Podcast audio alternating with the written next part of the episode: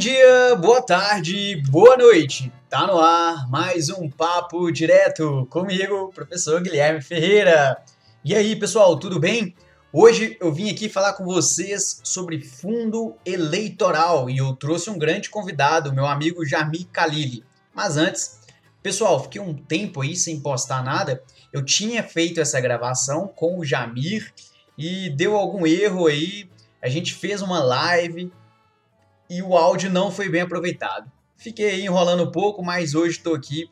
Antes de tudo, peço vocês, não estou pedindo dinheiro, estou pedindo para compartilhar com os amigos, para dar o seu joinha aí no aplicativo que você estiver ouvindo, seguir o canal, configura aí para que todo episódio novo você seja notificado. Segue lá, guilhermeferreira.prof no Instagram, onde eu sempre coloco as novidades. Interaja, comenta, mande para um amigo que você acha que vai gostar. Tudo isso aí que você sabe que faz bombar na internet para motivar aqui, para continuar, para poder que este projeto alcance pessoas cada vez mais longe, pessoas que não teriam acesso a esse conteúdo jurídico que eu tento fazer com alguma qualidade para vocês. Hoje, pessoal, hoje é dia 25 de maio, mas, como eu disse, nós gravamos mesmo no dia 13 de maio, que é um dia comemorativo. Por quê? Porque é o dia da abolição da escravatura. É quando comemoramos que em 13 de maio de 1888 a princesa Isabel assinou a Lei Áurea. A grande importância disso é que mesmo com muito muita demora, o Brasil acabou com essa aberração humana que é escravizar outra pessoa. Foi o último país da América e que essa abolição possa ser continuada com políticas públicas, com condutas, que nós possamos mudar um pouco este país.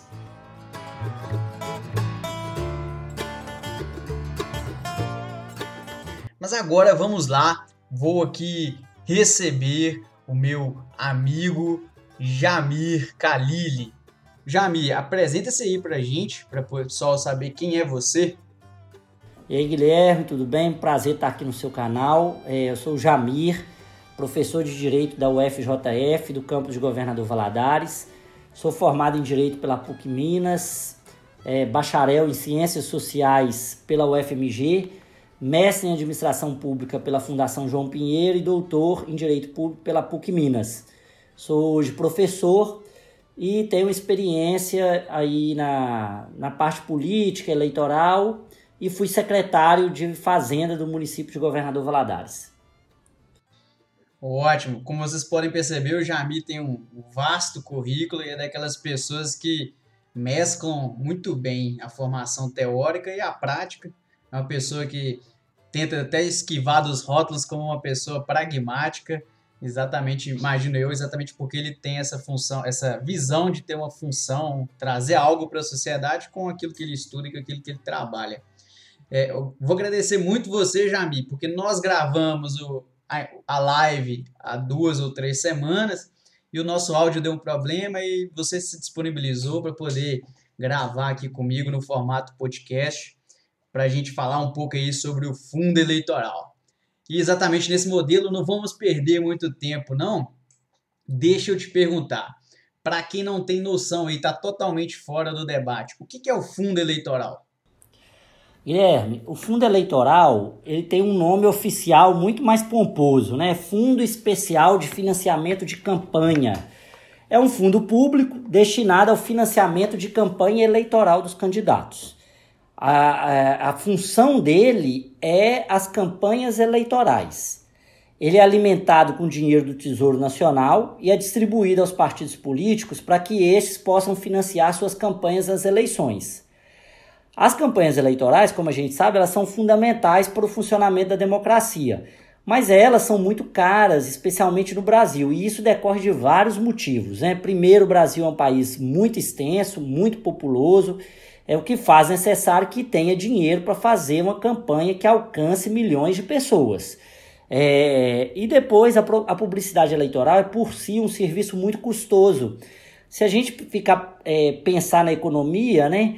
É, há uma demanda muito alta por um período muito curto e essa demanda então encarece os produtos. Para fazer uma campanha de ponta, vai ser necessário equipamento de qualidade, profissionais capacitados e participação de muita gente.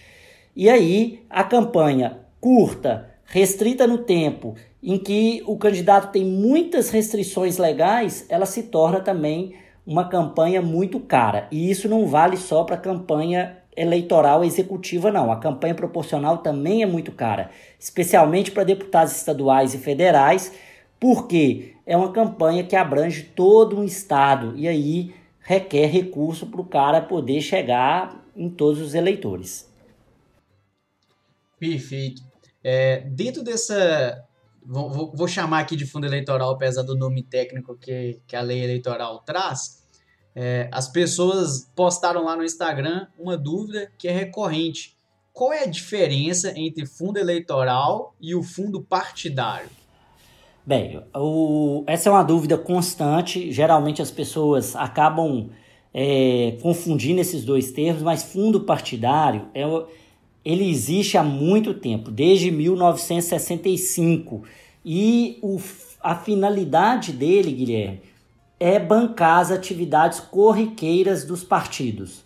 São aquelas aluguel de sede, pagamento de funcionário, é, impressão de cartilha, manutenção das fundações educacionais dos partidos.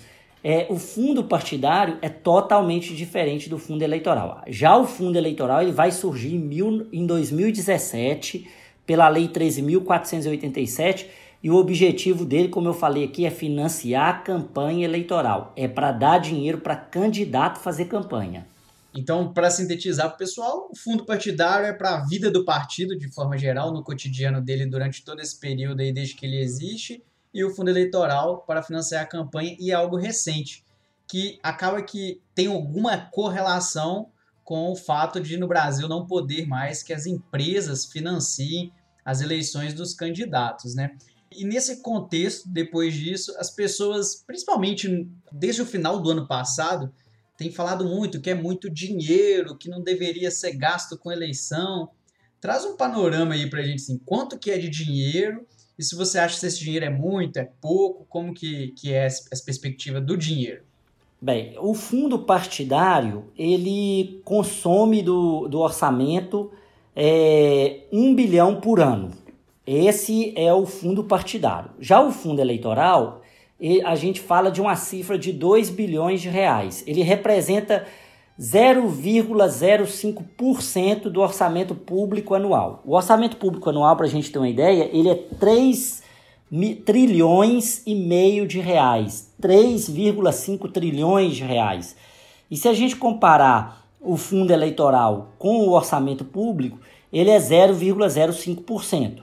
Então, é um valor muito pequeno desse orçamento público global. Mas se a gente comparar com alguns programas específicos, alguns programas de governo específico, ele já não deixa de ser tão pequeno, né? Por exemplo, o Bolsa Família custa 30 é, bilhões de reais e o fundo eleitoral 2 bilhões de reais. Agora, na gestão pública, é o que eu sempre falo, essa, essa ideia de ah, não corta porque isso é um cafezinho, isso é um troco, não funciona bem, porque a maioria dos programas públicos eles são, na verdade, comparativamente com o orçamento público anual, muito pequeno. Entendi. É, de, de fato, como você disse, né? Às vezes cortar, a gente até conversou aquele dia, cortar alguns cafés acaba fazendo a diferença. Mas nesse contexto, imaginando esse impacto aí de 2 bilhões e de que nós vivemos numa democracia, você concorda com os cofres públicos financiando uma eleição ou você discorda? Guilherme, um, toda democracia requer campanha eleitoral. Não, não tem como a gente fugir disso. E uma campanha eleitoral ela tem um custo. É, e esse custo precisa ser bancado por alguém. Ele vai ser bancado ou pelas pessoas físicas, ou pelas pessoas jurídicas, ou pelo orçamento público em geral. É, eu acredito que a gente precisa ter modelos híbridos nessa, nessa situação. E hoje o Brasil tem um modelo que permite pessoas físicas contribuírem, que eu acho que é importante que as pessoas físicas possam contribuir e elas têm limite para contribuir, até porque é preciso que uma campanha eleitoral também represente é, um engajamento é, de energia que é o trabalho e é dinheiro também. E precisamos sim colocar um dinheiro público em campanha eleitoral. Não tem como a gente falar em democracia sem a gente ter um sistema de financiamento de campanha. O que, que eu acho que é o problema desse fundo eleitoral especificamente? Aí é a minha opinião do ponto de vista do funcionamento. Bem, esse é um fundo que, da forma como ele existe, não deveria existir. Por quê? Primeiro, ele atribui muitos recursos aos caciques partidários, né? não tem regra de distribuição. O TSE, inclusive, é, estabeleceu que 30% tem que ser para as mulheres desse gasto, no mínimo, né? É, são as cotas de gênero. Mesmo dessa forma, há muito desvio de recurso, há muita forma de fraudar o sistema. Inclusive, vale lembrar dos laranjas, né? do escândalo dos laranjas, que não é algo típico do PSL, acontece em todos os partidos políticos. É, o que, que é o maior problema desse fundo? É que ele é distribuído de uma forma, é, de certa forma, injusta, até porque é chamado no meio político de fundo, não de eleição, mas de reeleição, porque ele prioriza pessoas é, que já estão no poder e priorizam grandes capitais, grandes cidades. Quando devia ser um fundo de fato democrático, de financiamento de campanha. Mas para isso também a gente precisa de uma reforma política que permita que as campanhas sejam mais baratas. Ótimo. Até para, para os ouvintes aí que porventura possam não ter entendido a questão do gênero das mulheres, nós temos um episódio aqui, Jamie, do dia 8 de março, que uma aluna minha orientando até fala um pouco sobre isso. De maneira geral, todos os partidos, né, eles têm que, que ter pelo menos 30% de um gênero, para não ser só homem ou só mulher como as mulheres são excluídas do nosso cenário político, a gente já até imagina que a cláusula é para garantir 30% de mulher, né? Mas é só de um gênero. Se surgir um partido das mulheres, em tese, ele não pode ter só mulheres, ele tem que ter 30% dos homens. Fica, é, tem esse episódio também no Dia das Mulheres. Então, Jami, você está trazendo aí para mim, olha, é importante termos financiamento de campanha misto entre público e o privado, é, imagino que pela sua fala você exclui as pessoas jurídicas, coloca o privado indivíduo, mas a sociedade como público, mas aponta um, um grande vício que nós temos, que é a falta de democracia dentro dos partidos. Então, assim, para você hoje, qual que seria a melhor solução? Acabar com o financiamento ou buscar uma via que os partidos funcionem melhor?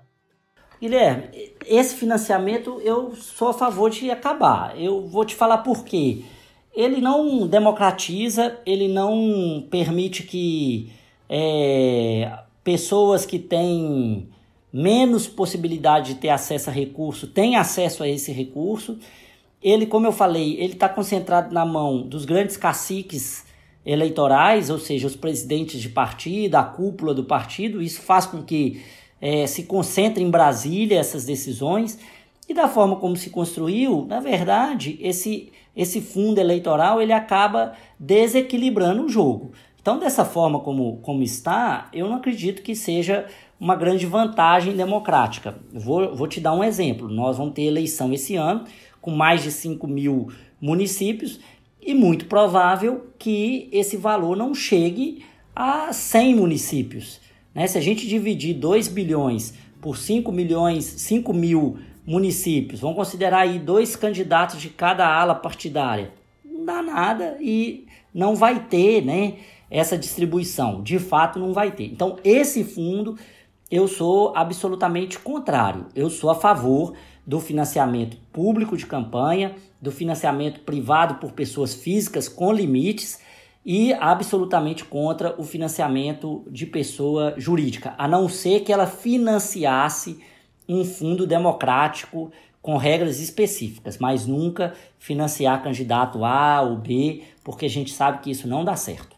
Eu penso muito parecido com você em termos de diagnóstico, é, só que eu não conseguiria ver assim, o fundo eleitoral acabar sem antes da, de uma reforma política, assim. Acho que, na verdade, a mudança da estrutura do partido e inserir mecanismos que eles fossem mais democráticos, acho que seria mais necessário. Mas então, assim, de forma geral, é, sobre esse aspecto do fundo eleitoral, para quem está ouvindo aqui, que muitas vezes recebe aquela corrente do WhatsApp explica aí pra gente, se hoje, seja o, o ministro da economia lá, o Guedes, ou o presidente da República quiser gastar esse dinheiro para combater a pandemia, é possível? Não, não é possível. Isso está no orçamento, não tem. É, a não ser que fosse aprovada né, uma legislação é, específica pelo Congresso, um, é, acabando com o fundo ou destinando esse recurso, mas de forma voluntariosa ou por decisão judicial, não tem como. Né? Isso está previsto numa legislação é, nacional, é, tem muitas pessoas interessadas, então essa, essa possibilidade hoje é quase que remota. Fica o registro que este ano, com a alteração da legislação eleitoral, os partidos que quiserem, eles podem abrir mão da sua, da sua fatia. Aí você que é eleitor pode fiscalizar se o seu partido ele diz que é contra o uso, se ele vai abrir mão ou não. Ô, Guilherme, é, só para explicar uma questão que eu acho que é relevante. É, eu sou contra o fundo, mas ele existe. Então, nós temos que operar da forma como ele opera. Eu acho que cabe ao eleitor fazer esse controle dessas pessoas. Por exemplo, eu, se eu fosse um candidato ou se eu me aventurasse aqui na política, eu não, obviamente, usaria esse fundo. Porque eu definitivamente eu não preciso. Para mim, esse fundo é um privilégio. Obviamente que se você for, for pensar numa pessoa negra, de uma associação de, de luta pela, pela igualdade racial, um índio, é, mulheres, elas precisam desse fundo e o uso por essas pessoas não é antiético. Eu acho que é preciso também que o eleitor faça o controle, como você bem colocou aí. É, quem está propondo não usar o fundo, então que não utilize, que abra mão desse, desse recurso na, na eleição. E faça essa análise entre candidatos que precisam do fundo e candidatos que não precisam de fundo eleitoral.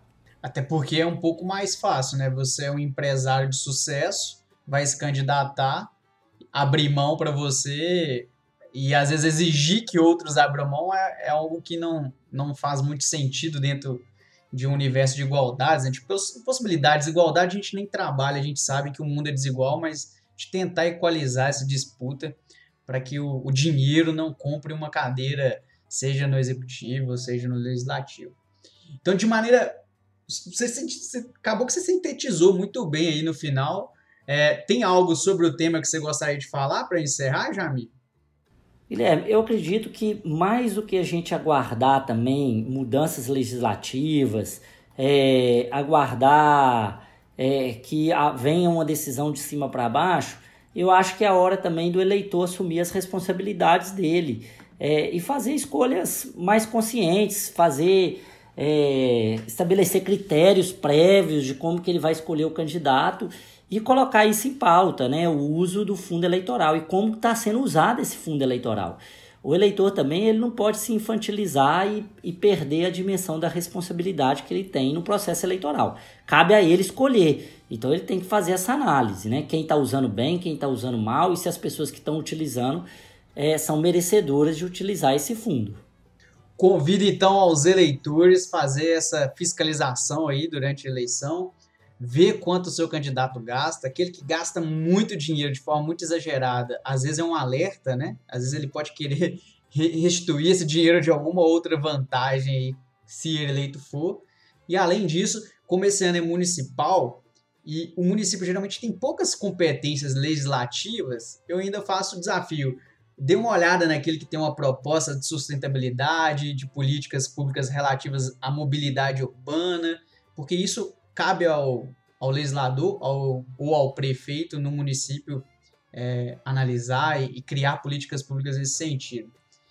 Então, abaixando um pouco aqui esse clima mais teórico jurídico, Jamil, falei com você, eu costumo trazer aqui alguma dica para os ouvintes e gostaria que você trouxesse alguma dica, pode ser cultural, pode ser um aplicativo, um site, um vídeo, uma música, o que você quiser indicar para o nosso ouvinte.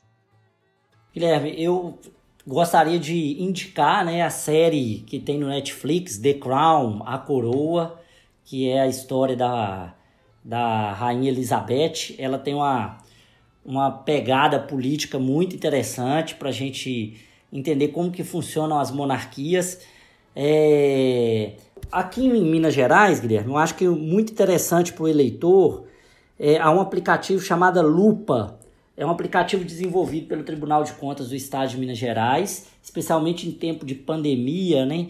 em que é, é, são disponibilizados os gastos dos municípios, foram gastadas as cotas constitucionais, é, quais obras estão paralisadas. Então esse aplicativo ele é fundamental para o eleitor fazer o acompanhamento da política pública, especialmente do lado é, da, do lado executivo e do gasto público. Né? Esse é um aplicativo que é, tem uma função muito interessante e tem uma função e tem um aplicativo que eu sugiro para os candidatos, chama Colab.